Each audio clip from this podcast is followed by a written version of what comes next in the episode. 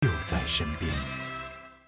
b o l o 点儿，你干嘛呢菠萝，菠萝啊，菠萝 r b c 点儿 c n，哎，菠萝什么菠萝啊？就是北京电台的菠萝呗。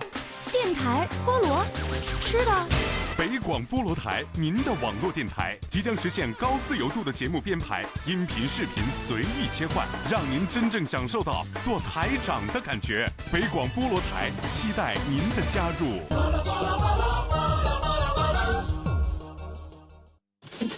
我爱你 I stay mas.，I love you，Te amo. 想你。爱能化解一切隔阂。北京体育广播 FM 幺零二五提示您，现在是北京时间二十三点整。北京人民广播电台体育广播，调频幺零二点五兆赫。我的我的幺零二五，Sports Radio，北京体育广播，北京体育广播，动起来动起来，耶耶，动起来，，Sports Radio，FM 幺零二点五。动起来。北京体育广播。每一个夜晚都是最美的时光。每晚的十一点，他的声音都会绽放。你好，这里是今夜思雨时，我是孙岩。北京的夜啊，有许多醒着的耳朵，他们都在听你诉说。孙岩，每晚十一点，FM 幺零二点五兆赫，北京体育广播，今夜思雨，今夜思雨，这个夜晚，我们在一起。这个夜晚，我们在一起。爱，是花蕊中即将吐露的甜蜜。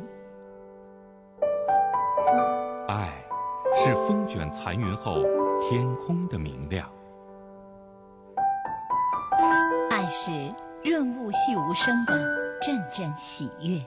爱是真正明白后的轻松呼吸。爱是很多东西。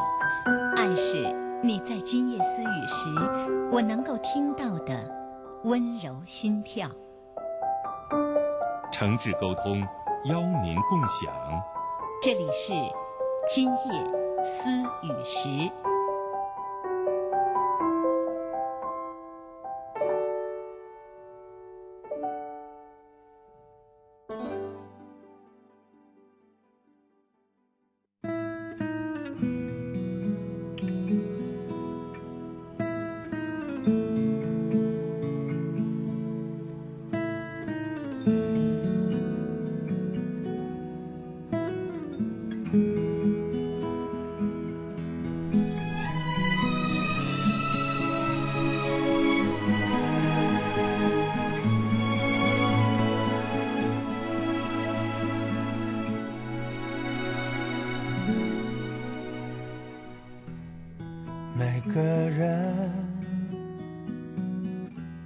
都想明白，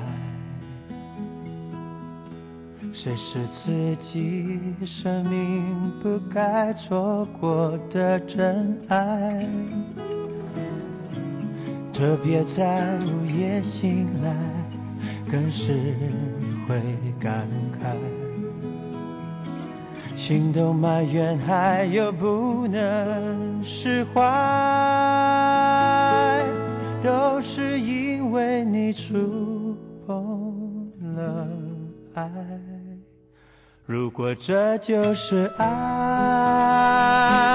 再转身就该勇敢留下来。就算受伤，就算流泪。都是生命里温柔灌溉。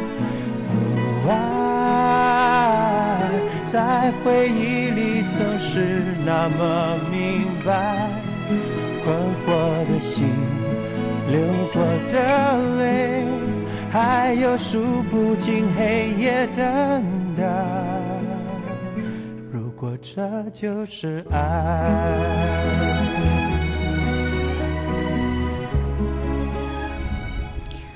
晚上好收音机前的各位朋友网络前的各位网友这里是今夜思语时，我是主持人孙岩。每天晚上我们和大家互动交流的是两性健康、两性情感和两性心理。周三的晚上，两性情感，无论是您在恋爱中还是婚姻中遇到的情感问题，今天都可以在节目中和我们直接来交流。我们节目中的嘉宾，心理专家汪斌博士。孙岩好，各位听众朋友，大家晚上好，又是一个周三的晚上。今天的开始这首歌太美好了，美好到我都觉得我在说话有点打破了这个音乐留给我们回响的空间。这个歌词里边呢有两句话特别让我着迷，这两句话是说，无论受伤还是流泪，都是生命中温柔的灌溉。不过这样的感觉可能只有经过沧海、经过爱的人，就像学友歌里唱的，在回忆中。才能明白，在爱中的很多痛苦，有一天我们回忆起来，觉得没有那么痛，而且更多的，它滋养了我们的生命，让我们在爱中学会成长，在爱中看清了自己，也更知道怎么和别人去相处。嗯，哎，啊，这是张学友所有的歌当中。我觉得会特别触动心灵的一首，嗯，特别是可能有爱的一些感受的朋友们听了，大概都会有这种感觉。比如有一句特别合适今天的这个时间，叫“黑暗中的等待”哈。嗯，不知道是不是也有很多的听友和网友，虽然在听着我们的节目，也在内心的为一个人去等待、去守候呢？很多的时候，爱是一个人的事情。嗯，对呀，呃，那么在。恋爱当中也好，婚姻中也好，无论是你一个人心中的纠结，还是两个人之间的问题，在我们今天的节目中都可以和我们来互动交流。我们现在节目的互动方式，短信可以发送到。幺零六二八八二幺零二五幺零六二八八二幺零二五，这是我们现在的短信平台。有问题发短信给我们，把问题告诉我们，还可以通过网络和我们来互动。北京广播网我们的节目视频现在已经开始直播，您可以关注北京广播网。我们的视频频道体育广播今夜思雨时周三的节目，那您可以看到我们的节目现场，可以在视频的聊天室给我们留言。如果通过微博和我们来互动，节目的微博在腾讯北京体育广播今夜思雨时，我个人的微博在新浪今夜思雨时主持人孙岩，大家都可以通过这样一些方式，现在把你想和我们交流的情感问题告诉我们。还有不能释怀都是因为你触碰了爱。如果这就是爱，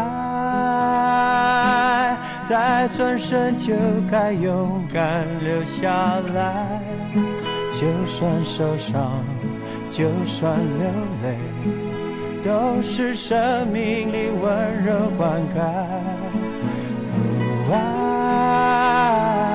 在回忆里总是那么明白，困惑的心，流过的泪，还有数不尽黑夜等待。如果这就是爱。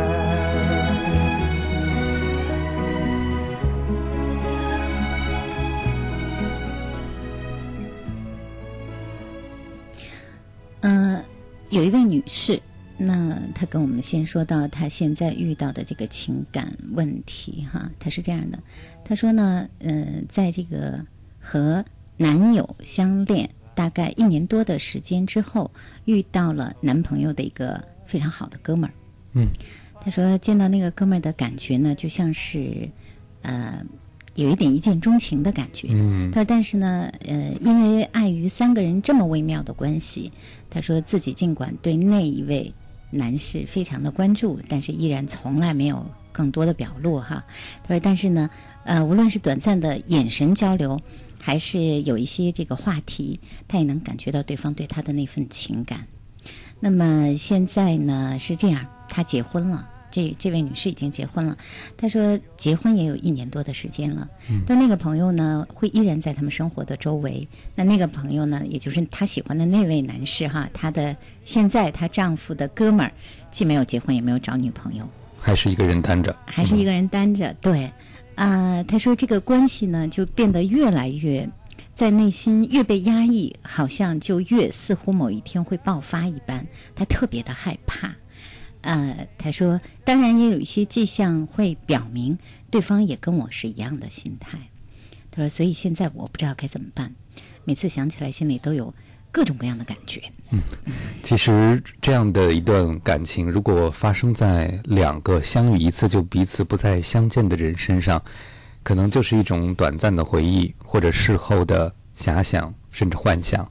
但是如果这个人经常出现在我们的身边，就就有点像噩梦了，对不对？对。啊，因为你刚想放下，又被迫的要拿起，关键还不是只有您一个人有这样的感觉，看上去两个人之间已经发生了一些微妙的互动，而且恰恰是您的先生可能都未必有觉察得到的，而再加上三个人的这种，就像您说的微妙而错综复杂的关系，你说跟对方挑明了也不知道该怎么说。跟先生说呢，这个似乎又是个禁忌，毕竟两个人是很好的哥们儿。嗯，那这样的话题似乎是触碰到了两个男人之间友谊的底线，是吧？所以我觉得在这个时候呢，我们能做的、能控制的，还真的是只有自己。我们怎么能调整自己或者调节自己呢？我觉得调整起来可能会有一些难度。因为毕竟这个人不是只出现一次就再也不相见了，而且在相见的时候，我们有美好的悸动，又提示着很多内心的负疚，包括想到自己的先生。那这个时候呢，其实应该回到一件事情，就是你期望在关系里得到什么，或者说，其实他让你心动的是那份爱的美好，但是现在呢，你选择了一个人，这个人不是他，那你是打算把现有的这段关系经营好，还是觉得有可能要考虑做一些别的不一样的选择呢？如果是觉得应该要留下来，至少给今天选择的这段婚姻一个尝试的机会的话，那我觉得更多的是把今天的关系经营好，这个很重要。其实我想呢，当诱惑在身边不断的出现的时候，对我们最大的一个打扰是我们没法专心在当下的关系里。其实这就会更大的影响到我们对现在这个关系的满意度，甚至我们会不自觉的想象，如果不是他。如果是和那个人在一起，会不会现在更美好？这样的比较呢是非常要命的，因为它会让我们在这段关系里呢，一看到一些不满意，就容易去想到另外的一种可能。所以我觉得，那我们怎么把专注力放在当下的这个关系里，更好的去经营？如果您感觉到内心的压力，感到负疚，甚至感觉有可能会爆发的话，有没有把这些担心变成维系现在关系的一个动力？比如有没有可能在今天的关系里，更多的去投入，更多的去像刚才歌词里唱到的，多一些温柔的灌溉，看看两个人关系是不是还能走得更近，还是不是有美好的可能？当然，我想。真的也很难有人断定谁和谁就是完全合适，谁和谁就是不合适。很多关系有赖于经营，但经营的基础呢，可能是两个人都有经营的愿望和动力。我觉得您处的这个处境呢，换任何一个人，肯定内心都很纠结。我更希望您不要有太多的自责和负疚，因为呢。首先，指责自己对这个问题解决没有任何的帮助，而且我觉得，就像您所讲到的，更多的压抑可能会带来更大的反弹。接受我们可能会喜欢不同的人，不同的人对我们有不一样的吸引，但更重要的是，作为一个成年人，你当下的选择是什么？你想怎么去经营你这个选择？至少给他一个尝试的机会，可能是更重要的一件事情。嗯嗯，我觉得汪冰说的真是啊，其实这位女士。已经做了选择了，嗯，因为呃，如果说呃很多的感觉在婚前那么强烈的话。其实结婚前应该是来得及重新调整的，至少可以先暂时的都放下，对吧？但是能走入婚姻，说明自己当时已经做了这样一个选择。这个天平还是倾斜了一点点。对，而且我觉得爱情并不是那么简单的事情，不是说一个眼神的交流就是爱情的全部，不是说无语的怦然心动就是爱情的全部。其实和现在的先生生活在一起，可能生活中的内容会更丰富、更立体。更有很多很多的内容，那这些东西啊，它都是爱情当中的含义。对，其实我们也特别希望这一位朋友能够回顾一下自己和现在的先生的情感的道路是怎么走过来的。一开始有没有类似的怦然心动呢？那是不是进入了一个审美疲劳的阶段呢？嗯，那其实每一种怦然心动都有可能在最后变成一种适应。克服适应，保持情感新鲜感的最好的办法，我们也经常在节目里说，就是在爱情中去增加变化、增加多样性的行动。如果您觉得我们的回答还不能解除您的疑惑，也希望知道更多的信息，比如说，为什么？我觉得如果这是你先生的一个朋友，那你们应该从很早就有接触，对不对？那和先生的感情是怎么发展的？或者说两个人有没有出什么状况，以至于好像这段关系对自己的吸引力是不是没有以前那么大了呢？嗯嗯。另外一位，他说：“请汪冰博士能不能说一说，爱情经得起等待和考验吗？”爱情经得起等待和考验吗？这个绝对是个仁者见仁，智者见智的事情。我们喜欢在文章上读到的那些可歌可泣的为爱去守候的故事。我们之所以见到这样的故事经常出现在各种报纸、书籍中，被作为传奇一样来称颂，是因为这样的爱情是非常可贵的。但很多可贵的东西都是非常难得的。我觉得爱是能经得起考验和等待的。如果我们对这份爱有信心的话，那人呢？我想他有人的局限，他有脆弱的一面，有软弱的一面，有希望迅疾的得到回报的一面。所以有的时候太长久的等待，让我们觉得这段关系已经不能够满足我对情感的需要了，我可能会考虑离开。当然，每个人评价等待时间或者什么样的困难是难以克服以至于关系进行不下去的标准呢？可能都有不同。我也挺好奇的，对您来讲，为什么这是一个很哈很大的问题？是不是自己正在经历困难的考验或者经历等待？但是，我想在爱中一个特别让人感动的一点，应该是说，如果对方不愿意等待了。我们也可以接受。如果对方觉得这个困难他克服不了，在我们经过努力之后，真的没有办法一起克服的时候，我们能不能给对方不等待或者离开的一个自由？这个可能是很重要的事情。嗯，下一位问说：“我特别喜欢咱们的节目，同时我也有需要你们帮我回答的问题。我呢和男朋友相处四年了，是别人介绍的，不是自由恋爱。他人挺好的。”可是我们之间越来越没有爱的感觉，我们的心灵也越来越远了。我们俩已经有三个多月都没有发生那种关系了。想问一下，我们还有必要坚持吗？我二十七，他三十二，他不是那种花心的人，他比较老实稳重。我有些郁闷了。其实这个问题好像也挺有普遍性的，尤其是如果我们的另外一半是那种天生性格比较内向、沉闷。比较守规矩，比较本分。本来这个人呢，在生活中就没有那么的喜欢出主意，也没有那么的喜欢变化。可能对他来讲，生活一成不变反而是一种最好的事情。他可能觉得稳定是压倒一切的需要，所以对他来讲，哎，两个人在一起就是可以的。可是，在你看来，我觉得你是需要有爱的感觉的。你希望在感情关系中体验到浪漫、激情，彼此的需要，互诉衷肠。还有一种方式就是，嗯，不知道你们怎么渐渐淡下来的。除了时间之外，两个人是不是真的不合适呢？因为我们不太能够通过只言片语来判断这件事情。更多的是，你看到在这个四年的了解中，你说爱的感觉渐渐没有了，那说明至少以前还是有的。以前是因为什么相爱的？让你们当初相爱的东西今天还在不在？还是因为了解发现其实两个并不合适呢？那不同的。原因会有不同的结果，也有不同的应对方式。我也想问你，有没有在这三个月想一想，究竟发生了什么，让两个人的关系变得疏远？是不合适，还是两个人都不愿意做努力了，还是都没有在做努力？如果努力，还可以有什么样的方向？我觉得，在两个人即使都特别有激情投入感情，经过一段时间以后，可能也会进入一个疲劳期，就像我们刚才讲到的，可能都不知道该做什么，只是觉得已经习惯了彼此。呃，说不上快乐，但是觉得相伴相守是一种习惯。这个时候，如果你觉得沉闷的话，你有没有想过怎么去打破这个沉闷？不管你是不是要离开这个关系，我觉得进入爱情以后呢，如果真的希望爱情让自己经常是心动的、满足的、兴奋的、浪漫的，那至少都要学会一个功课，就是应对平淡，以及怎么在平淡中创造一些不平淡的体验。嗯嗯，有一位这个问哈说。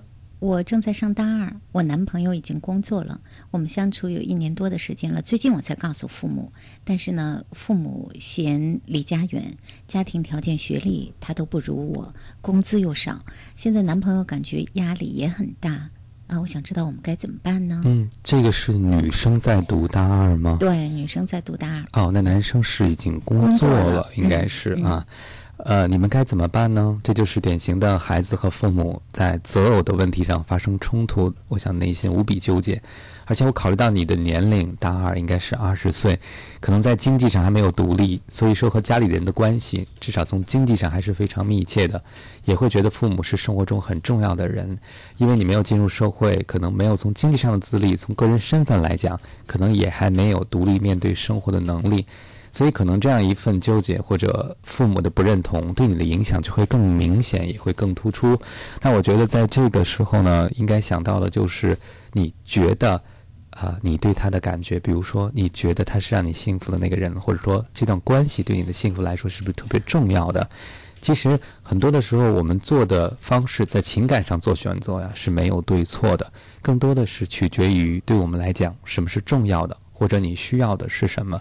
在这个时候，如果觉得两个人感情非常好，想坚持，但是觉得有困难的话，那就要学会彼此的体谅。比如说，呃，你父母对你说的这个问题，对你来讲是个你觉得有障碍的问题吗？就是你有没有认真去想，父母建议有没有合理的一方面？如果出现了父母担心的问题，你有想过怎么去面对和解决吗？至少有没有在大脑中设想一下？这个挺重要的。还有一个就是，我想，如果父母反对的话呢，在你要坚持的话，对方也会有压力，因为想到可能你父母的不认可，所以有没有跟他去聊，他会不会坚持这段关系，有没有压力？就像刚才那位朋友问的，爱情经不经得起等候和困难？那等候和困难在什么时候可以持久呢？就是两个人有默契的约定，两个人对彼此有信心，这样我们在克服困难，在应对不确定的时候，我们知道。啊，我可以预期他会有什么样的反应，我可以预期我们是能够彼此支持的，不会分离或者是背叛的。所以更多的是，如果要想坚持的话，就要想到怎么为彼此打气、树立信心。那在父母一方面呢，我想父母的不认可，你要能够理解，是父母希望你幸福，父母觉得可能会有更好的人带给你更好的生活。所以你就希望应该能让父母知道你需要的幸福是什么。当然不能期望马上能做通他们的工作，但更重要的是，我希望你读到一件事情：父母所有的干涉和指责都是希望你幸福。嗯，好，今夜思雨是各位如果有恋爱中的、婚姻中的各种各样的问题，想和我们互动交流的，可以通过我们的方式参与进来，短信发送到幺零六二八八二幺零二五。幺零六二八八二幺零二五，网络的互动方式，北京广播网，我们的节目正在视频的直播中，大家可以观看，可以留言，还可以通过微博和我们来互动。腾讯是我们的节目微博，北京体育广播今夜思雨时，新浪有我个人的微博今夜思雨时，主持人孙岩，这样一些方式大家都可以参与。那我们的嘉宾呢，现在是心理专家汪斌博士，正和各位在交流中。呃，另外有一位在问哈，他说我从小就在奶奶家生活。后来我才来到父母身边，但是爸爸妈妈都比较重视我弟弟，所以我可能因为这些家庭的影响，或者说是父母在我小的时候没有给我足够的温暖，使我长大以后呢比较缺乏爱和安全感。现在我在外地读书，爸妈很少给我打电话，我知道他们忙，所以一般都是我主动给他们打。不过有的时候呢，他们也比较反感我。现在我有男朋友，他和我是异地的，我也跟我父母说过他。但是我父母却没有兴趣，也从来不过问我关于恋爱的事情。我家在广东，但是我毕业之后并不想回到他们身边，而我的男朋友有时也让我失望，让我感觉不到安全。这就让我也犹豫，毕业之后要不要他到他所在的城市。有的时候我总是怀疑，为何这个世界上就找不到一个愿意为我全心付出的人呢？挺苦恼的，我该怎么改善呢？我听到你讲你自己的故事之后呢，非常感动。我在想，作为一个女孩子，在自己的成长过程中，几乎是独自长大的。从内心角度来讲，没有一个你认为。全心全意为你付出的人，你的父母没有做到，可能奶奶做到，爷爷奶奶做到了，但是呢，他们又没有能够长久的陪伴你，所以你总是在关系中处在一个可能没有你期望的那么受重视，或者没有那么期望稳定的关系里，所以我就看到了你的一个习惯性的模式，就是希望能够找到一个人给你从小到大可能一直没有得到的东西，你期望。要不父母给你爱和安全感，要不男朋友给你爱和安全感。但我想说的是，哈，爱我们可以要求别人给我们，但他们能给多少，能怎么给，我们控制不了。另外呢，所谓的安全感，其实没有人能真的给我们，因为安全感这个问题啊，我想更多的是我们自己给自己。其实我觉得，因为你自己的缺乏，或者你自认为缺乏爱和安全感，所以你一直特别希望从这个世界上得到这些东西。但是呢，有些东西是可以外求的，而有些东西是必须要跟自己去要的。你有没有想过，当你独自长大，又能独自在异地求学，去面对生活中诸如感情这样的事情的时候，倒过来说，其实你面对生活的时候还是蛮强大的一个人。你应该看到自己的了不起。你的坚强，你的力量，包括有的时候父母可能显得冷淡，甚至不过问，你依然没有放弃给他们打电话、跟他们联络的机会。其实我觉得，可能很多孩子在这个时候做不到这样的事情，所以我觉得你蛮勇敢的。你应该看到自己有力量的部分，而这些部分才是能给你安全感的事情。那我看到你对亲密关系蛮失望的，我就想提醒你一件事情哈：我们要求别人爱我们，要求别人对我们。呃，实心实意的是非常有道理的，在爱中我们都渴望这样，但是我不知道你要的程度是怎样的。毕竟，没有血缘关系的爱情和有血缘关系的父母关系可能是不太一样的。我不知道你是不是企图在你的情感关系中复现你家庭关系上的不满足。如果是这样的话，对方会不会觉得压力太大了？会不会觉得他要承载的任务太大了，以至于你会经常失望呢？我只是个小小的提醒。我觉得一路走过来，你真的相当的不容易。其实你应该回头看一看，一路都是一个人走过来的，所以安全感，所以很多的力量和资源都在你自己身上。应该看到这一点，应该变得更自信。那父母能给我们什么，不能给我们什么，我们也决定不了。爱人也是这样，所以我更希望你呢，学会好好的爱自己，在自己的生活中，通过你的职业呀、学业呀，包括看到自己的优点，找到更多的。安全感，找到被爱的、值得被爱的感觉，而不是总是从别人身上去获得。其实你会发现，你不仅会更强大，关系会更轻松，因为你要的没有那么多了，反而对方可能会更愿意给。嗯，另外一位四十五岁的女士哈，她说：“我们已经有一年多，夫妻两个人都没有亲热，没有夫妻生活了。除了这一点，家庭其他方面一切尚好，我很困惑。”无性生活是否正常？我的内心想法是，如果没有我们都真爱的可爱的孩子的话，我会离婚的。无性生活是不是正常呢？我觉得其实更多的不是正常和不正常的问题，而是两个人愿不愿意接受的问题，以及两个人对无性这两个字或者这种生活形态的解读是什么。有人认为没有性就是没有爱。而有的人可能因为一些特殊的原因能够接受没有性，但是觉得两个人的感情还在。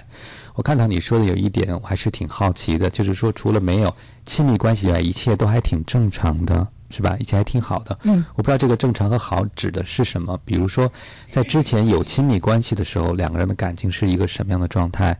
当您说到想要离开的时候，我就知道，其实也许是没有了爱的感觉，只是表面上作为家庭。家庭的功能和完整性似乎还在，所以这个时候，我觉得也在希望您去思考一个问题，也就是说，您在这个家庭关系中，比如说最近一年是怎么变成这个样子的？有没有发生什么事情？那看来一年前两个人还是有亲密关系的，有没有发生争执或者一些生活上的变化，让两个人的关系，比如说变得不如以前亲近了？这个问题能解决吗？就你有尝试过解决这个问题吗？我会觉得离开这个家庭对谁都不容易，因为您讲到了孩子是您的牵挂，所以有没有想过为了孩子尝试一下呢？或者去想一想有什么办法可以做一个调试呢？如果实在不行，那就看看您对婚姻生活的期望是什么。可能您期望的是回到之前那个状态，如果回不去，可能您选会选择离开。但不管怎么样，我觉得想清楚需要，同时有为自己的需要做一些努力，然后再说要不要离开，可能之后也会较少后悔。嗯，今夜思语时，稍后的时间会继续我们的节目内容。各位如果有情感的问题，在现在我们插播广告的这段时间呢，可以继续短信或者是网络留言给我们。我叫东东，我特别喜欢唱歌。我叫贾欣怡，我最喜欢小狗狗，我天天跟它玩。我特别喜欢车，我长大要到自己的车。我叫小苹果，今年六了，我特别喜欢跳舞。记录孩子的成长，收藏全家的欢乐。由北京广播网、搜狐母婴联合主办的第三届亲亲宝贝视频征集活动正式启动，上传宝宝视频赢取丰厚奖品。详情登录 baby 点 rbc 点 cn。我是宝贝，我快乐快乐。我是毛毛狗，要交新朋友，遇到困难不害怕，因为有你做帮手。北京爱家广播童趣出版有限公司联合主办的“毛毛狗，请你帮帮忙”第三届爱家宝宝童趣故事会开始了。用画笔绘出爱心闪闪，用故事讲述关心暖暖。活动参与登录腾讯微博和腾讯育儿频道。活动进程关注毛毛狗的故事口袋和京华时报。晚报，晚报，法制晚报。八年前的五月十八日，这个声音。在北京的大街小巷响起。八年来，我们一起见证了这个国家、这座城市的每一点进步。八年，我们相约在每一个午后，记录社会风雨，描画时代的彩虹。家国情怀，民生使命，法制晚报，因为精心，所以精彩。五月十七号到二十一号。二零一二可加赛迪巴斯城市观光杯北京国际数独大奖赛烽烟再起。北京广播电视台获世智联中国授权后，首次国际赛事，百名世界数独高手巅峰对决，数独中国，智慧天下。主办单位：北京广播电视台、北京奥运城市发展基金会、北京市体育总会、丰台区委宣传部。B o l o 点儿，你干嘛呢？菠萝，菠萝啊，菠萝。r b c 点 c n，哎，菠萝什么菠萝啊？就是北京电台的菠萝呗。电台菠萝，吃的。北广菠萝台，您的网络电台即将实现高自由度的节目编排，音频、视频随意切换，让您真正享受到做台长的感觉。北广菠萝台，期待您的加入。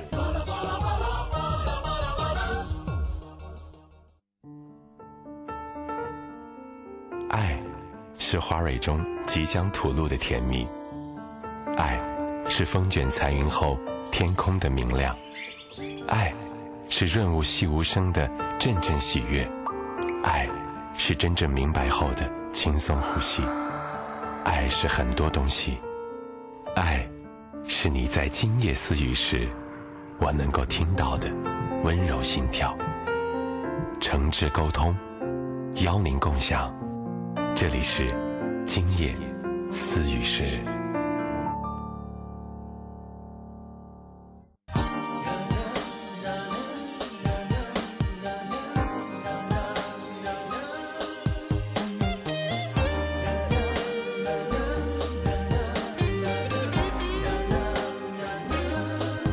彩虹圈珠玉的哭泣，孩子提出水滴，闪亮街上恋人眼睛。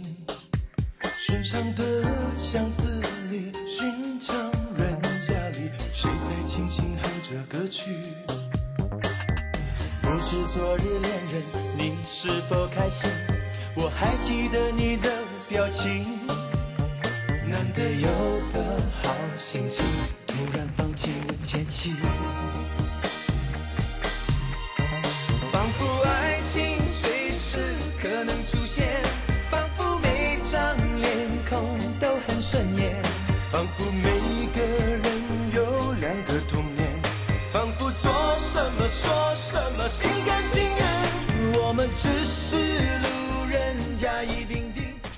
继续今夜四月时，我们的节目正在音视频的同步直播中。今天晚上我们是和大家互动交流各位遇到的情感问题，恋爱中的、婚姻中的。如果您有一些情感的问题想和我们互动交流，通过我们的互动方式参与进来，短信发送到幺零六二八八二幺零二五。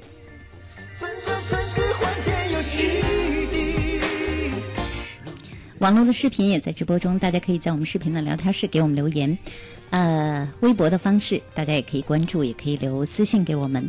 腾讯的微博是我们的节目微博，北京体育广播今夜思雨时。那我个人的微博呢，在新浪今夜思雨时，主持人孙岩，大家都可以有什么问题留给我们。我们的嘉宾是心理专家汪冰博士。有位网友在问哈，说汪斌老师啊，一直在关注这个节目，挺喜欢你们节目的哈。他说这个我的问题如下：因为对方之前有性经历，我已经放弃了几个女朋友了，我很痛苦，但是我过不了这一关。我希望找既相互合适又没有性经历的女朋友，但是这个有点难哈。我三十岁，已经到了该结婚的年龄，能不能请你们给我一些意见？嗯，首先我觉得是我们每个人可能有自己各种各样的情节，有人可能是处女情节，有人可能是别的情节。我们每个人对另外一半都有自己的要求，有的要求可能很特别，有的要求可能很普遍。比如说要求人品好，这个我们大家普遍的要求。看来您对对方有一个很特别的要求。当我们对另外一半有特别要求的时候，我们至少要，如果我们不能修改我们的要求，至少要做到一件事：我们愿意为坚持自己的要求买单吗？是吧？比如说，如果我觉得我就是过不了这个关，比如说我去做过咨询，比如说我去做过心理咨询，我发现跟很多咨询师聊过以后，我还是没有任何的改变。那有没有学会接受不能改变的事情，然后去觉得，既然我的要求比别人要多一些，就注定了我等待或者寻找的时间可能会比别人长一些。呃，我们每个人都要为自己的坚持呢去付出、去等待。所以我觉得，因为不知道考虑过您有没有去做过心理咨询，因为其实不管是不是处女情节，更重要的是这一个情节已经给您的生活造成了一个影响。您不仅自己感觉痛苦，而似乎也耽误了您寻找自己人生的幸福哈。如果改变不了，我们就只能等待呃符合您条件的人。如果会觉得其实很不喜欢自己的这样的在在意这样事情，而特别希望有改变的话，我不知道有没有为自己愿意改变这件事情做一些行动。因为每个人在在意处女情节的背后，可能有自己不同的心理需要或者不同的成长历史，可能需要一些更仔细、更系统的了解，才有一些针对性的干预方式。所以，如果觉得真的是内心痛苦，并且特别想改变的话，也特别希望您能够在呃下边进行一些专业性的咨询。嗯嗯嗯，另外有一位哈说，我的男友在我眼中是一个非常好的人。在男友第一次看见我妈妈的时候呢，我妈妈说他很好，我可以继续和他在一起。但是过了几天，我跟男朋友呃听见妈妈在说我男友有一些不大好。男友听见的时候呢，努力的去争取我妈妈的意见。这两周啊，他的心思一直都在我妈身上。我问过他可不可以不要忽略我，他答应了。但是大部分心还是在争取我妈的满意这件事儿上，我都不明白他是喜欢我还是注意我妈妈的感受，我心里有些难受。我想所有的听友和网友这个时候都迫不及待的想问您一个问题：他为什么要这么在意你妈妈的感受？是不是因为爱你啊？呃，我觉得其实你男朋友挺了不起的。听你说到这里，他是这么的努力的想取悦你的母亲，我猜也就是希望得到他对。就是得到您母亲对他本人的一个认可，他做这么多努力，我想是希望这段关系不仅被你的母亲所能接纳啊，也能被你的母亲所祝福。在他努力的过程中，其实目的可能还是为了你们的关系能够更顺利，能够更长久。比如说，如果有一天进入婚姻了，你的母亲是他每天都要面对的人，对不对？经常面对的人，所以争取你的母亲去认可他，可能真的对他很重要。所以，首先呢，我觉得你有没有看到他的努力？我不知道你有没有夸过他，甚至肯定过他。你是不是会觉得夸了他，他就更上进了，是更不理你了吗？我倒不这么认为。其实，当男生愿意为这段关系做这么多努力的去讨好你妈妈的时候，你应该首先肯定他的不容易。其实，有没有问他觉得累不累？觉得是不是太辛苦？啊，有的时候是不是也可可以松口气？还有就是你在做什么？你有没有在背后做一些工作呢？还是在抱怨他的注意力全在你老妈身上？你有没有帮着她在你母亲面前去建立一些好的形象和口碑？另外一点呢，我觉得，呃，你即使觉得她这一段时间没有关注你了，你有没有用一种好的方式去表达呢？你是说，哇，你这两天都不理我了，你怎么搞的？你是指责他，还是有先干到他的不容易？比如说啊，我知道你最近在努力的让妈妈开心，是希望她能喜欢你，我觉得挺了不起的。但是其实我觉得我也特别想被你关注一下，我也特别希望你讨好讨好我，我就会特别的开心。其实这样去说出你的要求，也许男友会看到哦，其实这段时间有忽略掉你了。但我更希望，呃，可能你能看到他的不容易背后，其实是为了这段关系会多一份理解，也多一份体谅。嗯嗯。其实，真的，这个女孩子更重要的是应该看到这个男朋友为你们俩的关系付出的这份努力哈，那么的讨好这位未来的丈母娘，是啊 是多好的一位男友啊！所以你真的应该先鼓励他，而且先肯定他哈。嗯，下面一位问到了这样的问题哈，他说：“嗯，我和男朋友我们是一个公司的，我想问一下，办公室恋情是会？”是会很尴尬吗？因为我男友的前女友也是我们公司的，他们其实分手已经有半年多的时间了。但是我和男朋友好了之后，我男朋友不愿意让周围所有人知道，我们俩变成了偷偷摸摸的地下情。其实我们这个公司大多数都是年轻人，而我相信大家对情感的理解相对来说也是比较开通的。可是他这样做让我非常非常的别扭。有的时候大家中午在一起吃饭的时候，我很想和他坐到一起，可是他不愿意。在别人面前，他甚至表现的我比一般同事还要远。这算怎么回事呢？将来我们关系要公布了，怎么跟大家说呢？我如何自处呢？每一个进入爱的人都觉得对方对别人的隐瞒就是对自己的一种不尊重，甚至是侮辱。那我爱你是有什么错吗？这种事情为什么不能够告诉所有的人呢？嗯，是你觉得不认可我们这段关系吗？还是觉得我配不上你呢？等等等等，我们可能会对对方的行为有很多这样的解读，进而就更加的生气了。其实呢，我想站在你男友的角度说两句，比如说他和前女友分开了，还是同事，他有没有觉得很别扭？他是不是因为那次以后就一朝被蛇咬，十年怕井绳，觉得关系在没有特别确定、肯定的时候就公布于众，会给自己和对方制造很多麻烦呢？比如说两个人都知道啊，所有人都知道你们俩谈恋爱了，结果最后可能如果如果如果。分开了，是不是会对你也不好呢？他这样一份考量背后，是不是也觉得这时候其实两个人相处会更轻松呢？或者说，如果让周围的人都知道了两个人在一起，那两个人在做什么，是不是更不自然呢？我不太清楚你男朋友的考量是怎么样的，但是我觉得你一个人生闷气啊，肯定很辛苦。所以不如跟男朋友去交流一下，为什么他觉得是危险的，或者是是会刻意的表现出哈“此地无银三百两”的疏远和冷落来。这样的问题你应该跟他交流，而不是一个人呢闷在肚子里。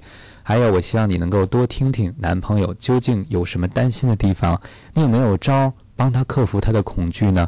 你有没有能力去告诉他，其实两个人可以把这个关系经营的不尴尬呢？也许他的亲身经验让他觉得他没有这个能力，所以他选择了用隐瞒的方式来省掉很多的麻烦。在理解他的时候呢，我觉得也应该贡献一下你的主意和智慧，才有助于两个人共同面对今天的难题。嗯，另外一位我们的观看视频的网友在问哈，他说我和一个女孩子相识有三个多月了，和她在一起，她非常高兴的。现在呢，我和他属于异地相恋，有时候他就会问我。异地恋能长久吗？我呢，天天给他发短信和隔两天给他打一个电话，他还是说这样能维持多久呢？我不知道该怎么面对他这个问题，该怎么经营下去。我想怀疑的背后呢，也许是他听到了别人很多异地恋失败的例子，也许是他对这段关系有不满意的地方，所以以至于他没有信心。我觉得，其实让异地恋能够长久的最好的办法，第一个呢，当然是终结异地；第二个就是给彼此制造更多的信心。其实，在他的这样的说法的背后，是不是有一些对关系的抱怨呢？他为什么会老问为什么不长久呢？是不是因为在关系里他发现了异地有一些情感的需要永远没法满足，所以他想象不下去这个关系再维持五年十年该怎么继续？所以我想更多的是跨过他今天的抱怨，看到背后他是不是有一些不确定，比如说他有一些疑惑。是你没有办法解决或者没有注意到的，以至于他不像你那么的确信。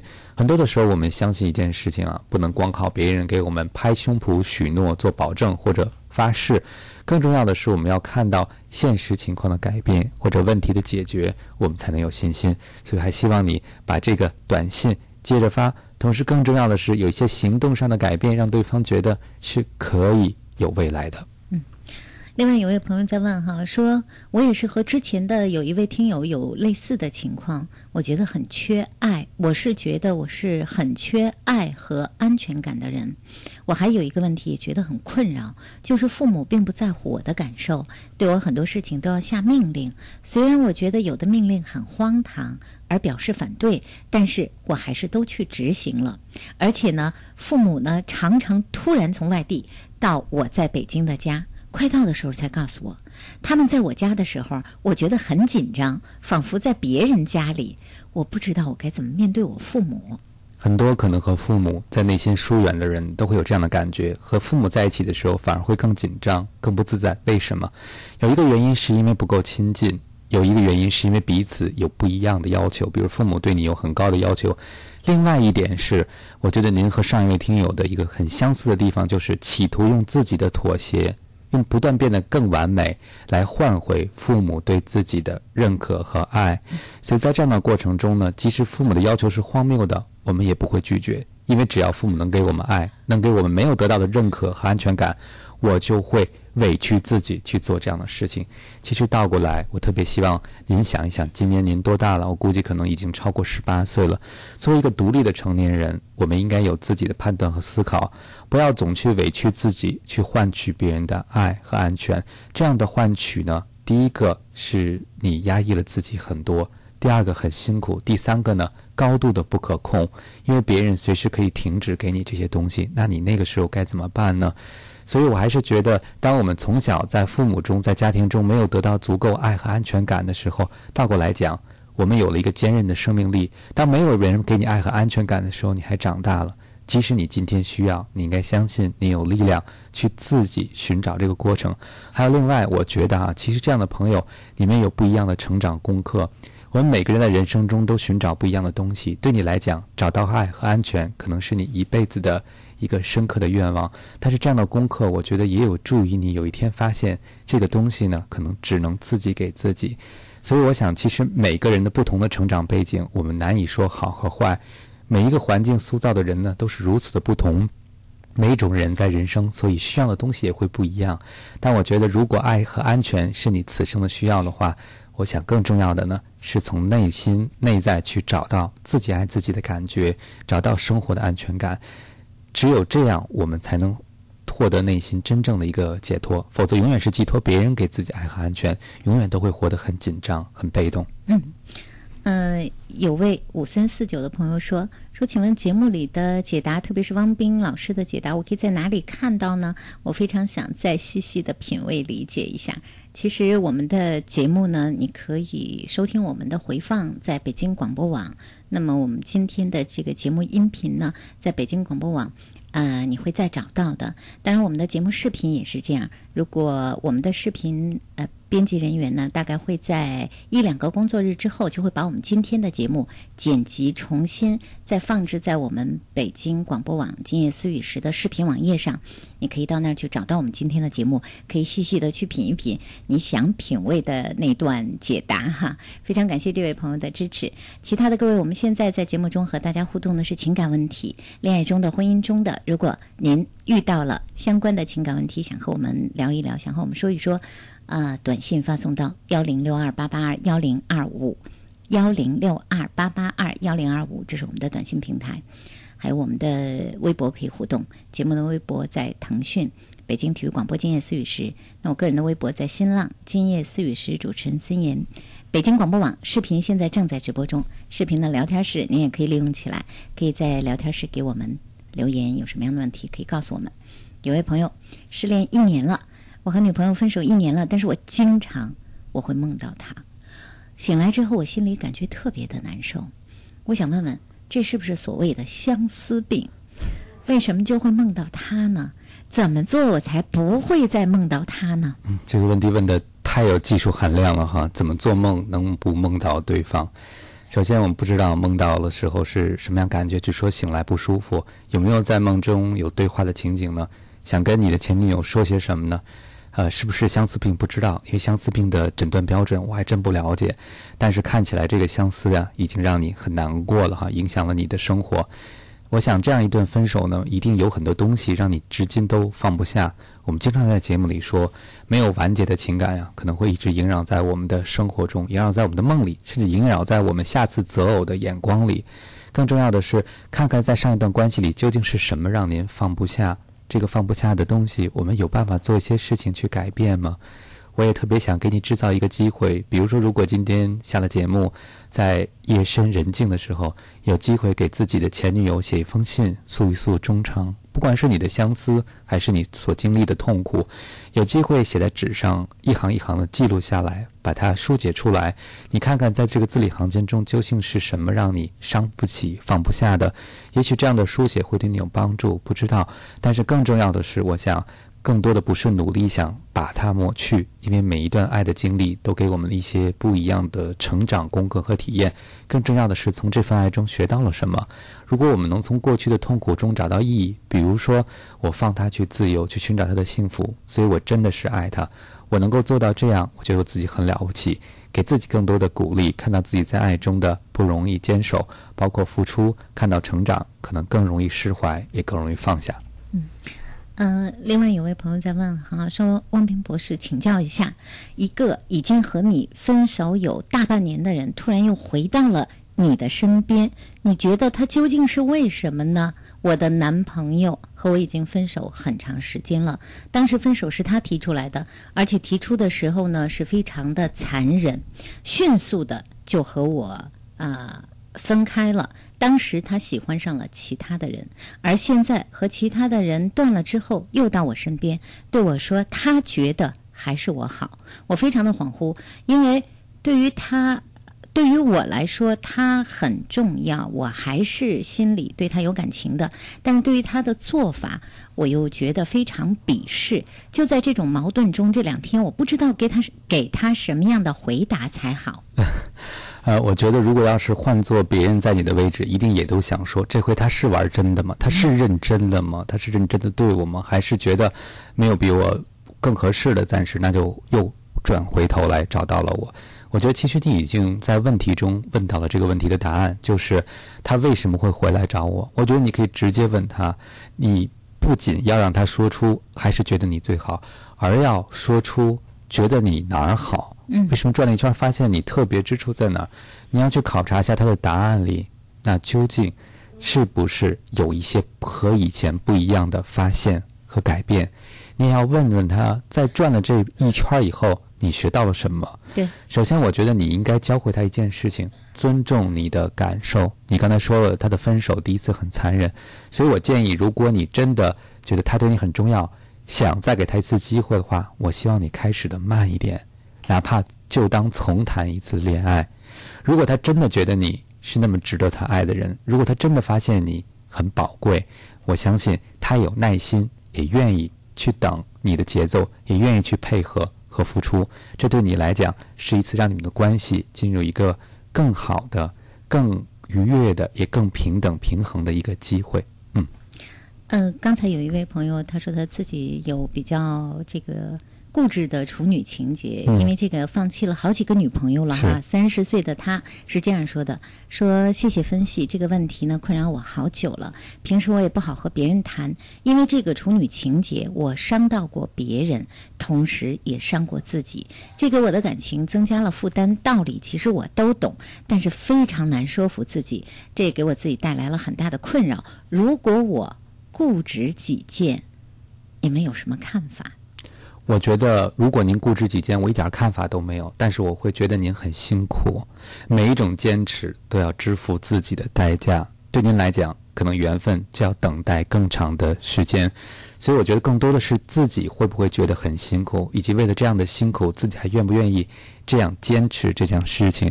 所以我觉得其实世间的事情没有那么多绝对的对错，在心理角度来讲，更多的时候是希望您权衡。对您生命来讲，是坚持到底更重要，还是尽早的解除现在的孤独，进入一个让你觉得满意的关系是更重要的？这都是您自己的一个选择。我也希望您仔细的问问自己。嗯。嗯，有一位啊，刚才那位女孩子也是蛮执着的，希望我们再能跟她说两句哈，就是那个和妈妈和父母的关系，是一直记得，嗯，一直不太好的那个女孩，她说：“这个在我心里啊，亲人是最重要的，所以呢，其实我特别渴望父母的关怀，啊，我渴望他们能陪我度过这些心理障碍。可惜我父母只是觉得我不懂事儿，觉得我自己有问题，不能够理解我。呃，她说后来到异地读书，我也不太想待在家里了，因为在家里总是和妈妈吵架。其实我特别的恋家，我特别渴望有理解我和我像朋友一样的父母。不过每次想到回去就那样，我就不太想回去了。听父母说狠心话的时候，我非常的伤心。呃，这个他说我没有看到他有什么问题，我想他还是在诉说他这种感受。对，因为这样的感受可能也没有人可以去说。谢谢您对我们的信任，我就想跟您嘱咐一点。有的时候，我们去跟一些给不了的人去要一些东西，无论要多少遍，可能他们依然都给不了我们。在这个时候，我们可能要知道，生活如果不能从这个角度给我们，也许在提示着我们，这些东西从那个地方得不到，我们是不是可以自己创造给自己？我觉得你的需要非常合理，也非常的正当。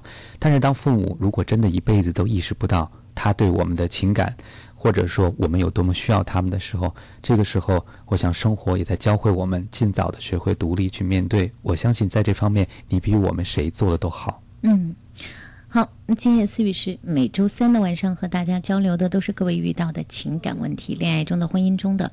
如果您有一些情感的问题，记得周三收听我们的节目，参与我们的节目，和我们一起来分享交流。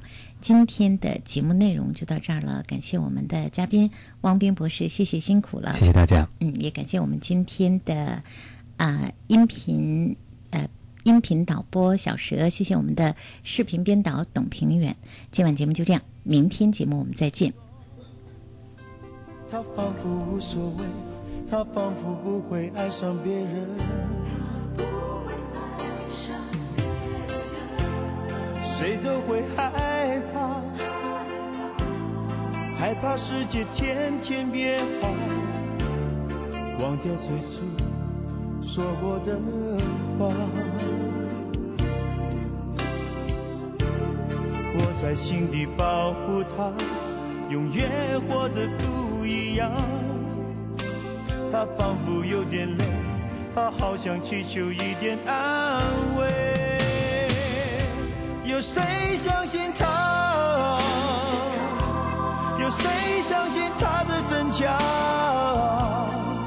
要不是脸上写满泪水，有谁会在乎一个女孩无依无靠？有谁关心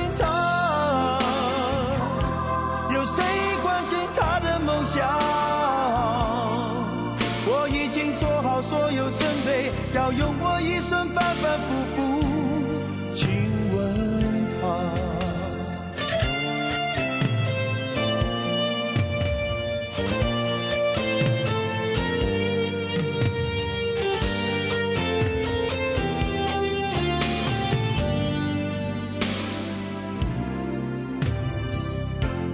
谁都会害怕世界天天变化，忘掉最初说过的话。我在心底保护他，永远活得不一样。他仿佛有点累，他好想祈求一点安慰。五月十七号到二十一号，